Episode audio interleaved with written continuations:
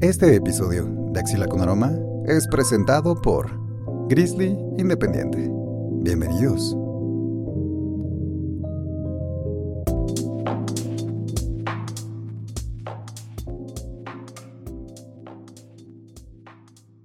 Bienvenidos, bienvenidas y bienvenidos a este su programa de confianza Axila con Aroma, donde hablemos de cosas sabrosonas, muchas aventuras y buenos, buenos sentimientos, ¿verdad? Claro que sí. Eh, esta es la emisión número 11. Yo soy César Zapata y le agradecemos a Grizzly Independiente que hace esto posible. Y pues vamos a empezar con una nueva invitada, porque siempre hay invitados, invitadas, invitades. Y esta no es la excepción. Joya de invitada, preséntese por favor. Hola, ¿cómo están? Yo me llamo Ilana Wolf. Estoy muy emocionada de estar aquí, eh, con mucha pena porque no me gusta mucho hablar en público, pero voy a hacer todo lo posible por hacerlo bien. Gracias. imagínate que el auditorio está todo dormido. Espero, por eso de repente si gritas para que se despierten, ¿verdad? Eh, entonces, eh, ¿y a qué te dedicas, Ilana? Cuéntanos un poquitín. Bueno, hoy, hoy en día este, es, tengo una pequeñísima editorial que escribimos historias familiares. Este, bueno, somos, hacemos todo nosotros, eh, desde las familias nos contratan, ¿no? Esto, los libros no salen a la venta, son repartidos a la familia o al cliente que nos los pide, dependiendo el caso.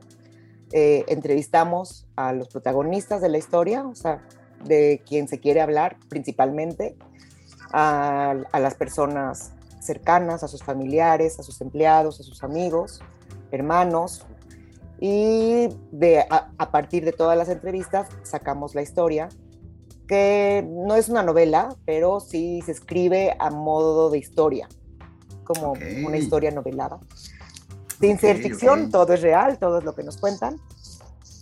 Y ya después eh, hacemos el libro, se diseña un libro con las fotos que la familia nos da, fotos antiguas, fotos que, que, vamos encontrando nosotros en internet, para, para que los chavos más jóvenes puedan ver lo que era un teléfono, lo que era una televisión, lo que era un telegrama, porque no tienen idea, ¿no? O sea, para ellos les están hablando en chino con un telegrama. Yo creo que son pocos los que saben que es un telegrama.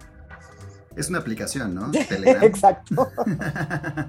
bueno, pues. Yo creo que eso era lo primero que, que pensaríamos. De ahí viene, de ahí viene. De ahí viene. Exacto. Todo tiene hoy algo y la aplicación Telegram viene de los telegramas. Y bueno, sacamos el libro y se los entregamos a la familia y quedan libros muy bonitos, la verdad. Es un trabajo muy... ¡Qué padre! Me encanta. Oye, ¿y a qué edad eh, considerarías que es apropiado tú sacar tu libro? Es decir, ¿en qué momento de tu vida ya podríamos nosotros empezar a, entrevistarte a ti, acudir a tu editorial y hacer tu novela, tu historia de vida, tu crónica? a cualquier edad. Todos tenemos historias que contar. Todos tenemos algo que contar todo, todas nuestras vidas son interesantes, las vidas de nuestros antepasados son increíbles y todos, todos podemos decir algo de lo que hemos hecho o de lo que ha sido nuestra vida. Todos. Qué padre. Sí.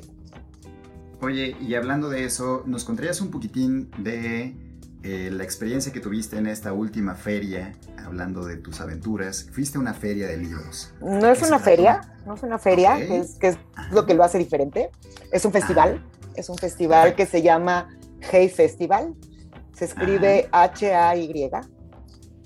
El Hey Festival surge no sé hace cuántos años, pero hace muchos, en Hey, no me acuerdo si es Hey by the Sea o en una playa en Gales, con la reunión de varios escritores que nada más, y público en general, que quiso ir, casas de campaña, a hablar de libros. Y bueno, con el tiempo se fue perfeccionando y se fue haciendo muchísimo más complejo. Es un festival que se replica, no sé exacto en cuántas ciudades del mundo, pero en muchas. En Latinoamérica tenemos Cartagena, que es la más antigua, creo, de, de, Latinoamérica. En Cartagena, Colombia, Arequipa, Perú. Y increíble, pero mucha gente no lo sabe y tenemos la gran fortuna de ser sede del festival en Querétaro. El festival en México comenzó en Jalapa, no me acuerdo el año, eh, y por los problemas que hubo con los asesinatos a periodistas, este, pues varios de los que participaban, de los escritores que participaban o activistas, dijeron que no se podía hacer un festival ahí, donde se mataban a la gente, o sea que no, en un lugar donde no había libertad de expresión. Sí, mejor nos mudamos a otra locación. ¿Y cuál fue esta locación? Querétaro, y es maravilloso. Es, siempre, siempre es el primer fin de semana de septiembre. Empieza jueves, o sea, es de jueves a domingo. Y bueno, son pláticas que uno, eh, el, programa sale más o menos dos meses antes. Uno se mete al programa y elige las pláticas a las que quiera ir. Compras tu boleto, que en México cuesta 30 pesos cada boleto. Está súper bien, muy accesible. Muy accesible. Hay tres sedes, eh, porque eh, casi siempre en México hay tres sedes. Son simultáneas y hay muchísimas opciones. O sea, básicamente te podría decir que se divide en economía, política, periodismo, ciencias y literatura. Entonces, pues cada quien escoge lo que quiere escuchar, ¿no? Desde los que quieren ir a ver economistas, que es algo que yo nunca he entrado, creo, porque ni le entiendo. Pero, por ejemplo, yo que no soy nada científica, que no sé mucho de ciencias, he estado en unas pláticas de verdad impresionantes y es gente de todo el mundo que viene. Eh, creo que el único requisito es que tengan un libro escrito de lo que hablan. Órale. Porque es un festival de libros y de ideas. claro. Pero entonces, pues me, ha tocado desde la explicación de los agujeros negros en el universo, eh, con un alumno de Stephen Hawking. Órale. He tenido, sí, y maravilloso. Tengo el libro, el libro lo doné al, ah. a la biblioteca del Colegio Beta y Aladín. Perfecto. Porque me encantó, o sea, sí fue para mí abrir, un abrir de ojos increíble, un, un tema que desconocía por completo temas del Alzheimer, temas de la depresión, de, de las drogas psicodélicas para tratar la salud mental, hasta literatura, ¿no? Entonces ahorita te puedo hablar de ahorita que estuve en Cartagena. Yo empecé a ir a Cartagena por una amiga y desde el 2014 voy todos los años a Cartagena, este, que es una ciudad muy linda, Caribe, mucha, muy buen ambiente en general. Y pues ahorita estuve, bueno, hubo una conferencia, es que no son conferencias, son pláticas, siempre es un diálogo, siempre es un diálogo, no es una, una, ponencia. Hay alguien que siempre pregunta y alguien que, que responde y se va creando una plática. Ajá. Entonces, eh, bueno, una de las pláticas fue con el hijo de Gabriel García Márquez, Rodrigo García, no me acuerdo el segundo apellido, de la mamá, de la famosa, de la esposa de, la, que más reconocida. Ay, mm, Marcela, no me acuerdo. Mercedes, pero no me acuerdo la apellido. Y bueno, es el hijo escribe un libro de despedida cuando sus padres mueren, que no fue mucho, que no pasó mucho tiempo entre las muertes de los dos. Estuve con Daniel Brühl, que es un actor alemán, pero también español, eh, que vino a presentar su primer película como director. Eh, híjole, es un descubrimiento así que me encantaría que todo el mundo leyera y que la conocieran. Es Camila Sosa, que es una escritora argentina, y su novela Las Malas fue así como un éxito editorial impresionante. Ella es una mujer este, trans argentina que trabajaba de prostituta en Córdoba y la encontraron alguien, no me acuerdo bien su historia, creo que todo viene en Las Malas pero pues la encuentran y la contratan para hacer una obra de teatro. Y de ah, ahí empieza a escribir un guion y de ahí salta a la novela y bueno, no te puedo explicar, así es el fenómeno. Sí, con esa vida, una historia como dices, ¿no? O sea, no importa la edad, tienes una historia tan grande que contar, me parece. Y es mujerón, porque aparte como son estas pláticas informales, pues es dicharachera y hace ruidos y te calla, o sea, si no, ella no tiene problemas. Estuvo el cubano Leonardo Padura, que, híjoles, que si no han leído algo de él, vale la pena que lean lo que sea, pero yo leí El nombre que amaba a los perros, que es este, la historia de Trotsky, contada en tres voces. Maravilloso, maravilloso. Pero bueno, tiene libros también, él empezó con novela negra, entonces, este, policíaca. Y tiene un, híjole, ahorita no me voy a acordar del nombre, pero tiene un personaje que sale en casi todas sus novelas.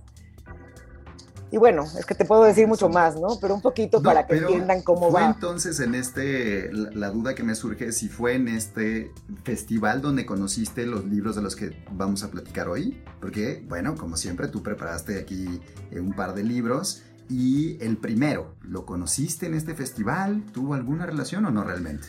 Sí, son Ah. tres libros porque es como una serie. Ok.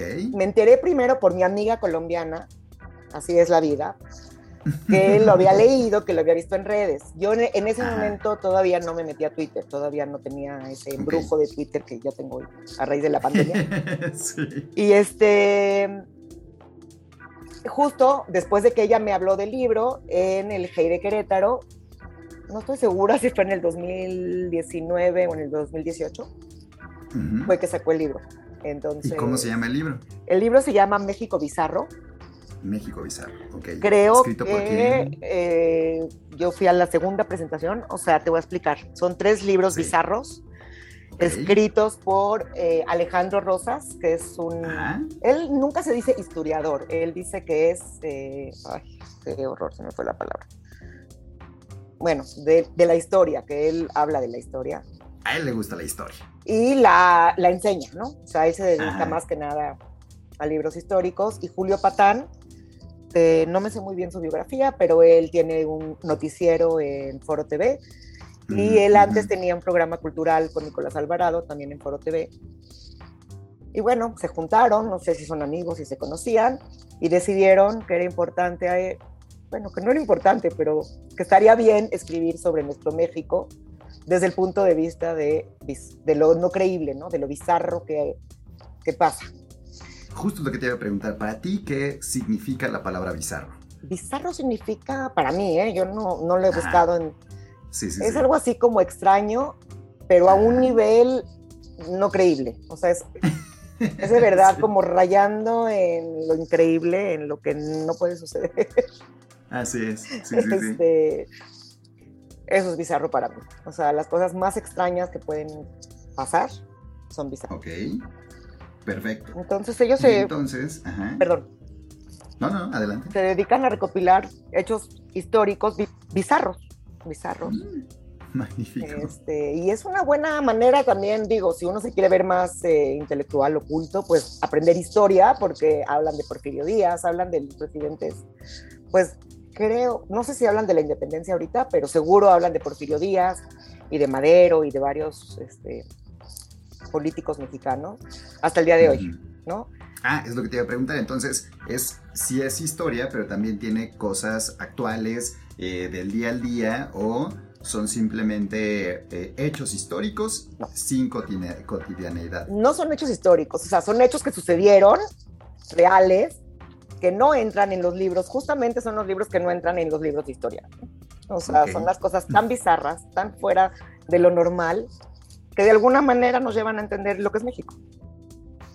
Este, y ellos, ah, está editado por Planeta.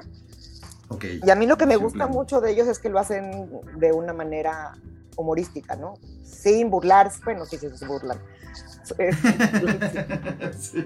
O sea, usan la ironía, la sátira Ujú. y el humor, bueno, que todo está implícito para hacer Sí, una sí, crítica. Finalmente es una crítica en el fondo, ¿no? Pero, pero lo hacen de una manera muy agradable. Este, los libros son en sí muy bonitos, son muy atractivos, tienen colores fosforescentes, en la portada tienen relieve y los colores internos también son muy prendidos, son muy como, sí, para, llaman mucho la atención. Claro, son muy llamativos. Rosa, mexicano, fosforescente y azul también. Y ellos Me son muy divertidos, entonces sí, Sí. la verdad es que sus pláticas o sus presentaciones son súper divertidas. Ok. Eh, Muy bien. y bueno, eh, son tres. El otro lo compré digital, porque fue en pandemia. Entonces es México Bizarro 1, México Bizarro 2 y Pandemia Bizarra, Y pandemia bizarra. Sí. Perfecto. que ese es el que Muy tengo. Que ya la Pandemia Bizarra está incluso ilustrada por Eduardo Ramón Trejo. Eh, no lo conocía. Entonces, bueno, les quería hablar un poquito más o menos, este, porque creo que les Ya, puede interesar a todos, ¿no? Un poquito Claro. de los temas que vienen en cada libro. Pero antes, antes de entrar a la carnita mera, vamos a ir a un pequeño corte. Pero siempre les dejo la pregunta chingüengüenchona, que sería, ¿qué consideras que es bizarro o qué ha sido bizarro en tu vida? ¿Ok? Pregunta para pensar en el comercial. Eh, si ya te veo eh, sufriendo, entonces tal vez cambiemos la pregunta en el comercial, pero ya volvemos, no se vayan.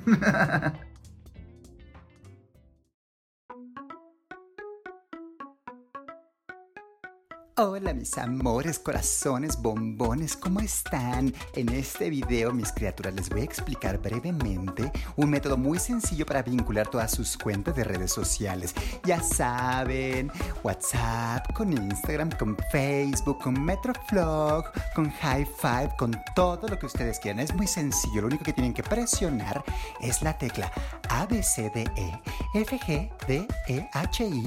D, E. JKLMNE. No estoy entendiendo ni más. Axila con aromas. Un podcast que está en redes sociales. Continuamos. ¿Estás disfrutando de este episodio? Visita patreon.com diagonal axila con aroma y apoya este divertido proyecto. Desde un dólar al mes podrás obtener grandes beneficios como acceso anticipado a los episodios semanales y cápsulas exclusivas con recomendaciones. Visita patreon.com, diagonal axila con aroma y sé parte de esta pequeña gran familia. Estás escuchando. Axila con aroma. Transmitiendo desde la internet. Claro que sí, estamos de vuelta en este su episodio número 11 y como usted lo escuchó en los comerciales, pues no olvide pasar y darse una vuelta por patreon.com diagonal axila con aroma para poder apoyar este pequeño proyecto y estamos haciendo muchos bloopers porque la vida está llena de ellos, entonces ahí podrá tener acceso a ellos, claro que sí. Y Lana, entonces te fuiste con la pregunta chingüengüenchona, ¿qué en tu vida es bizarro o qué ha sido, cuál es tu contacto con lo bizarro en el mundo?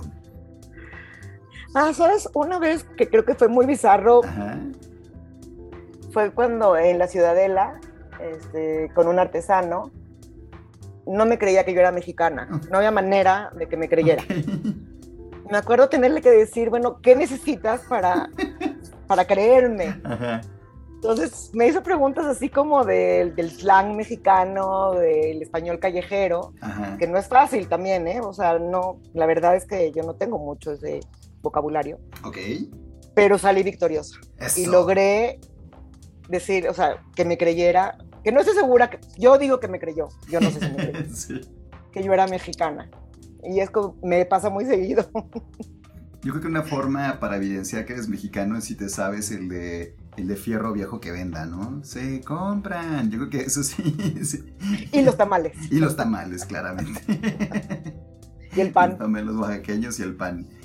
Oye, entonces, em, ahora sí vamos a platicar un poco de estos libros. ¿Qué, qué, qué es lo que más te gusta de los libros? Eh, ¿Cómo describirías qué es la forma de escritura? ¿Está amigable? ¿Está aburrida? ¿Es muy seria? Platicaste ya un pequeño, una introducción, pero ahora sí vamos a entrarle más duro. ¿Qué, qué, qué, Mira, este libro le puedes entrar como tú quieras y por donde quieras, ¿no? Porque son crónicas pequeñas o son textos cortos este, son divididos básicamente en cuatro temas.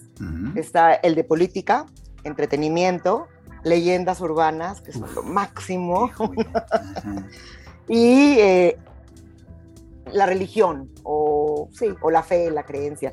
Acá le llaman santoral bizarro, pero pues, tiene que ver con la iglesia un poco. Sí, sí, sí. Y bueno, si las leyendas urbanas, todas las que nosotros sabemos, este, La Llorona o todas, eh, sí, en esta entra la leyenda del chupacabras, ¿no? O sea, todas estas leyendas que se van creando, sí.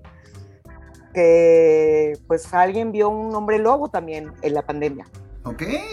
En un pueblo. Y pues ya, está el hombre lobo, está el chupacabras, los zombies. Algo también hubo con zombies. Entonces, bueno, son todas estas leyendas urbanas. No todas están, este, no están ubicadas en algún estado de la República en particular. Sí, sí, sí, sí. Ah, ok. Sí, digo, ahorita la verdad es que como son tantas historias, no te puedo decir exacto. La del hombre lobo, no. Ah, pero más bien me refería es a lo largo de la República Mexicana, no solamente un estado, no, no nada más ah, lo que sucede en Michoacán o en Zacatecas, ok, es en todos no, los estados. No, o sea, son, pero sí tienen que tener alguna relevancia a nivel nacional. Claro. Tiene o sea, el chupacabras, no me acuerdo en dónde empezó. Sí, creo que fue en los 90 y era este, pero se fue toda la República, estaba el chupacabras comiéndose los sembradíos en todos lados, atacaba en las ciudades, o sea, fue algo que fue, digo, tú eres muy joven, pero, pero también la abuelita de la Guerrero, por ejemplo, sí pasa nada más en México, que es una asesina serial, una señora mayor. Sí, sí, sí. pero tiene una relevancia nacional, tuvo una relevancia la noticia de esta persona, ¿no? Y entonces, sí hay cosas que a lo mejor los más jóvenes no van a entender, pero también por eso está padre entender de dónde vienen sus papás o sus abuelos, ¿no? O sea, un poquito, este, pues sí, esos, esos niveles no sé, te doy un ejemplo, por ejemplo, eh, bueno, un ejemplo, por ejemplo. sí, claro. La redundancia. Sí que me dio mucha risa ahorita que lo volví a leer porque me recuerda algo que sucedió hace dos meses. Ok. ¿No? Y esto es que, me voy a mis lentes. Sí, sí, sí. Porque no veo. En 2000, en... Perdón. Bueno, el caso es que eh, hay un secretario de trabajo Ajá. que no me acuerdo en qué año porque no dice. Mm, no dicen qué año fue, pero, ah, en el 2001 el secretario de Trabajo decidió que el libro Aura de Carlos Fuentes se debía prohibir. Porque traía, claro, porque eh, trata de temas que no son aptos para la juventud mm. y párrafos muy estrictos de los que él habla de que puede ser, ¿no? Del sexo o las drogas que no puede ser que los alumnos la lean. Y llegó al gobierno, o sea, fue algo que llegó al gobierno de Fox, claro que ya era Acción Nacional, que es un gobierno un poco más conservador. Sí pero pues que son cosas que uno no se acuerda y ahorita me recuerda mucho a Max Arriaga con todo lo que dijo, que leer es, que no, que, que leer es de burgueses, ¿no? Que es un placer este, burgués. sí. Entonces, pues como las cosas también, estamos hablando del 2001 al 2022, un gobierno este, conservador con uno, en teoría, un poco más este, un poquito más liberal tal vez. O al menos, liberal. por lo pronto no se ha vetado al libro de Aura, ya con eso. no, solamente la lectura a nivel general, pero no el libro de Aura. Claro, el libro de Aura sigue intacto afortunadamente. Este, habla también, o sea, que es que son cosas que uno se acuerda y te juro que casi te acuerdas hasta en dónde estabas. Cuando, por ejemplo, el presidente Fox le dijo a Fidel Castro, ¿qué le dijo? ¿No te acuerdas tú? No, no, me acuerdo. Todavía estaba ah, muy, muy, muy pibe. México recibía, no me acuerdo en qué marco, a todos los presidentes del mundo en una plática muy importante. Tuvo que invitar a Fidel, pero Fidel no decía que venía y de repente le habla a Fidel y le dice, yo voy, sí voy. ¿Y quién más venía? Bush. Bush hijo.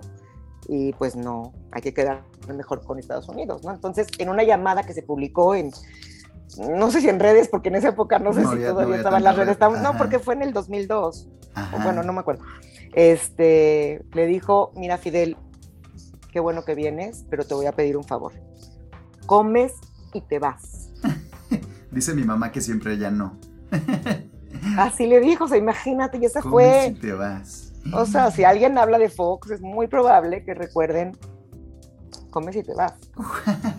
no, no me sabía esta historia. No, hijo, estás demasiado joven. De verdad es una cosa. Entonces, de este calibre son las aventuras que están. Exacto, ¿no? Son todas estas. Claro. Sí. Ay, es que no sé por qué este lo puse. Entonces, de las que mencionaste, política, este, leyendas urbanas, ¿es tu favorita? ¿O cuál sería si es que tuvieras una favorita? No, no, yo creo que somos suficientemente bizarro como para tener un poco de todo. Ajá. Este, que me encanta. O sea, por ejemplo, porque en el Bizarro 2 abren con la historia del pandita, del amor, que también estás muy chavo, pero que cuando yo era niña, en México, en el zoológico de Chapultepec, nació un panda, ah, lo cual era un milagro, ¿no? Fue algo importante en México, fue como... Y bueno, eh, fue increíble que nació un panda y se volvió el tema nacional y le escribieron una canción. Que si tú mencionas el nombre Towi a cualquier persona de 40 a 60 años, te van a cantar la canción completa de Yuri. Claro, osito panda o algo así. No, no, esa es otra. Towi panda le pusieron al pandita o, ay, al pandita del amor. Creo que el kinder de mi hermano se llamaba Towi. Ah, bueno, pues seguro fue por ahí, pero no espérate, ¿sabes qué? ¿Cómo va tu canción? Mira, son dos canciones. Osito Panda, na, na, na, Esa es la de Yuri, esa es la de Yuri. Ah, mira. Esa es la de Yuri y la que yo canto se la escribió una niña. sí. Pero bueno, que son cosas que ocuparon la noticia y yo me acuerdo haber ido a Chapultepec con mis papás y la fila era de horas para que pudieras pasar enfrente. Si te tocaba suerte que estaba ahí el pandita, de buena Si estaba detrás de la roca ya ni lo veías. Y si estaba volteado porque no te podías parar ni siquiera un segundo, ¿no? Era síganle, y eran tres horas. Entonces era como una... una experiencia muy bizarra. Muy bizarro. Y todo el mundo, o sea, hubo competencia para llamar al, al, panda. O sea, sí, fuimos noticia. Mucho Qué locura. Para mí es muy bizarro. Sí. Y otra cosa que me encanta, por ejemplo, eh, eh, en el 2, es que también hablan de las peores películas mexicanas o de lo bizarro de las películas mexicanas, ¿no? Claro obviamente hablan de todas estas películas del santo, de los luchadores. Uy, claro, contra las brujas, contra las momias, las contra momias, todo. Ajá. Y todo, toda la, la, manera en la que usan este, para hacer los efectos especiales. O sea, que estás viendo cómo el hilito negro está jalando la regaderita o, o están poniendo la araña gigante de plástico. Eh, ya sabes, la... Eh, o sea, entonces... También está la de, bueno, Chabelo y Pepito contra los monstruos. Claro. Como Chabelo cuando era un niño. Chabelo, sí.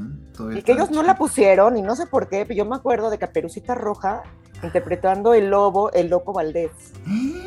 ¿Qué? Y que era así, de verdad, de lo más bizarro que puede existir, ¿no? Sí. Y bueno, hablan también de El crimen del padre Amaro, Amaro, una excelente película. Un poco más reciente, bueno, mucho y que no es bizarra, o sea, que no tiene nada de bizarro, sino lo que ocasionó la película en México. Claro. El lanzamiento, ¿no? Porque pues, hablan de un padre. Y entonces, no, cómo se hizo famosa y cómo agradeció Así como Carlos Fuentes agradeció a este secretario de Trabajo por haber vetado su obra, porque su obra se vendió muchísimo claro, más. En cuanto te prohíben algo, sí. El crimen del padre Amaro, que la querían censurar, pues tuvo mucho más público que una película mexicana usualmente tiene. No hay mala publicidad. estas cosas, exacto. Todas estas cosas muy, muy locas que pasan. Qué padre. Bueno, Oye, y entonces el de la pandemia, que creo que es un, tema que todavía está escabroso porque sigue presente. Digo, en México 2022 todavía no nos hemos librado del todo. Entonces, ¿este de qué va? Digo, ya mencionaste que va de la pandemia, pero... Digo, a mí me, me da mucha risa cuando empiezan ellos hablando de su pandemia, como que es la introducción al libro. Sí. Y hablan de, pues, de las cosas más comunes que vivimos, pero que son bizarras, ¿no? De estar encerrados, de los panques de plátano, por ejemplo. No sé si te acuerdas, todo el mundo horneaba, digo, mi hija especialista en hornear, y en especial el pan de plátano, ¿no? Y que a todo el mundo se le quemaba y que todo salía mal. Obviamente hablan de las bebidas que se preparaban mucho, porque todo en Twitter parecía que este pues era el único tema de conversación, a ver qué bebida podemos preparar, porque... Y bueno, mucha risa que hablan sobre el ingenio mexicano también, hablan de cómo en muy corto tiempo salió la, la conchavirus. sí, sí, sí, sí, ya no me acuerdo en qué país, pero una señora eso. Y todavía este, decía que eso era para crear conciencia, ¿no? O sea, para que la gente comiera creando conciencia. La concha de la conciencia, me parece. La concha de la... Me parece buenísimo. Y luego hablan también de las piñatas. O sea, hay una piñatería en...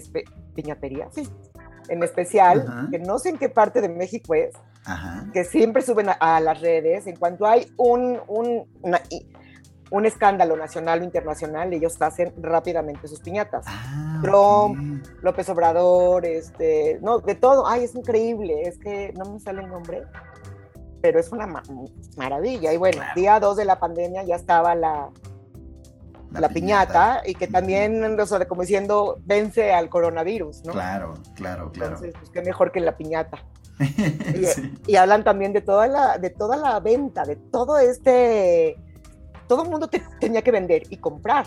O sea, toda esta fuerza lleve, lleve, vara, vara, se llama, de cómo la gente también, al, pues es la dificultad e, económica, vendían todo lo que se podía a la vez que comprábamos como locos también. O sea, como esta compra y venta de repente se hizo de locura y el éxito, obviamente, y de las plataformas para, para, películas y series. Y los ah. podcasts, claramente. Este podcast y obviamente, salió en la pandemia, ¿eh? Y los podcasts. Y los podcasts, claro que sí. O sea, dio pie a la creatividad también, ¿no? Que creo que es importante. Este, bueno, hablan también, obviamente, de detente, del detente, eh, de López Obrador.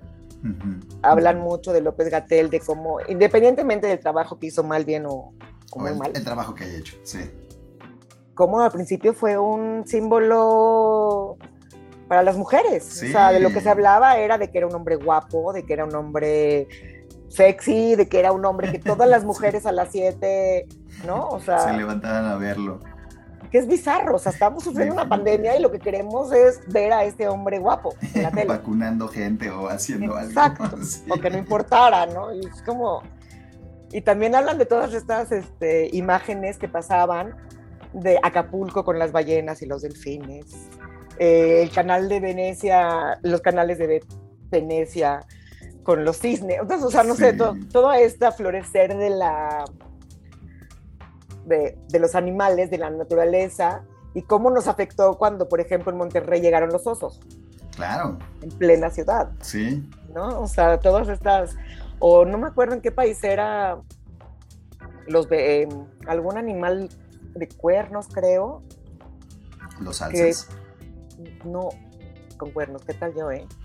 No me acuerdo, sí, con cuernos. no, no era algo de la familia de los venados, pero no me acuerdo.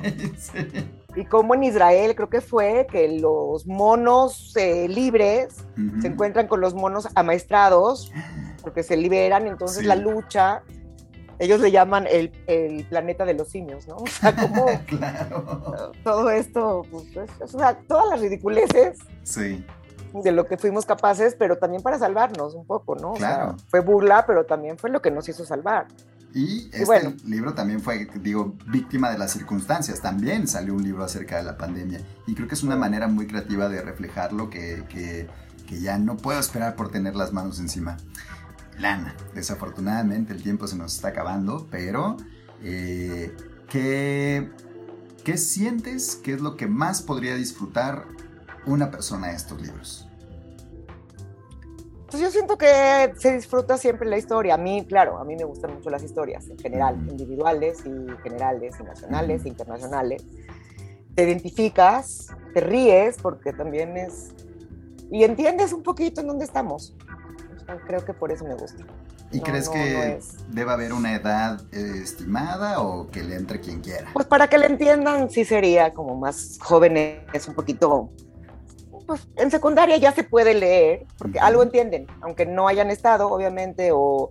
Y es muy, eh, el lenguaje es, es coloquial, o sea, no, no hay mucho que...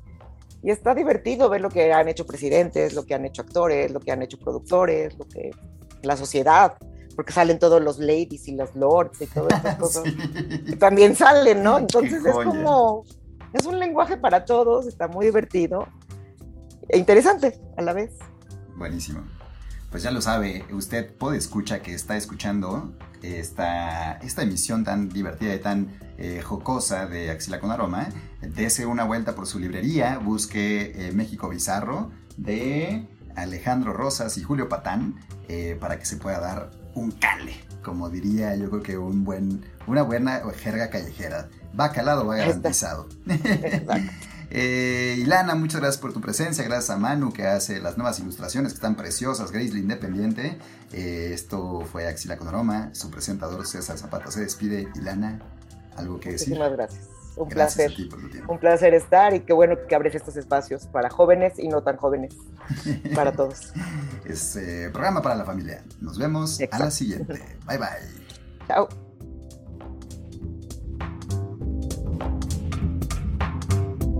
Este episodio de Axila con Aroma fue presentado por Grizzly Independiente.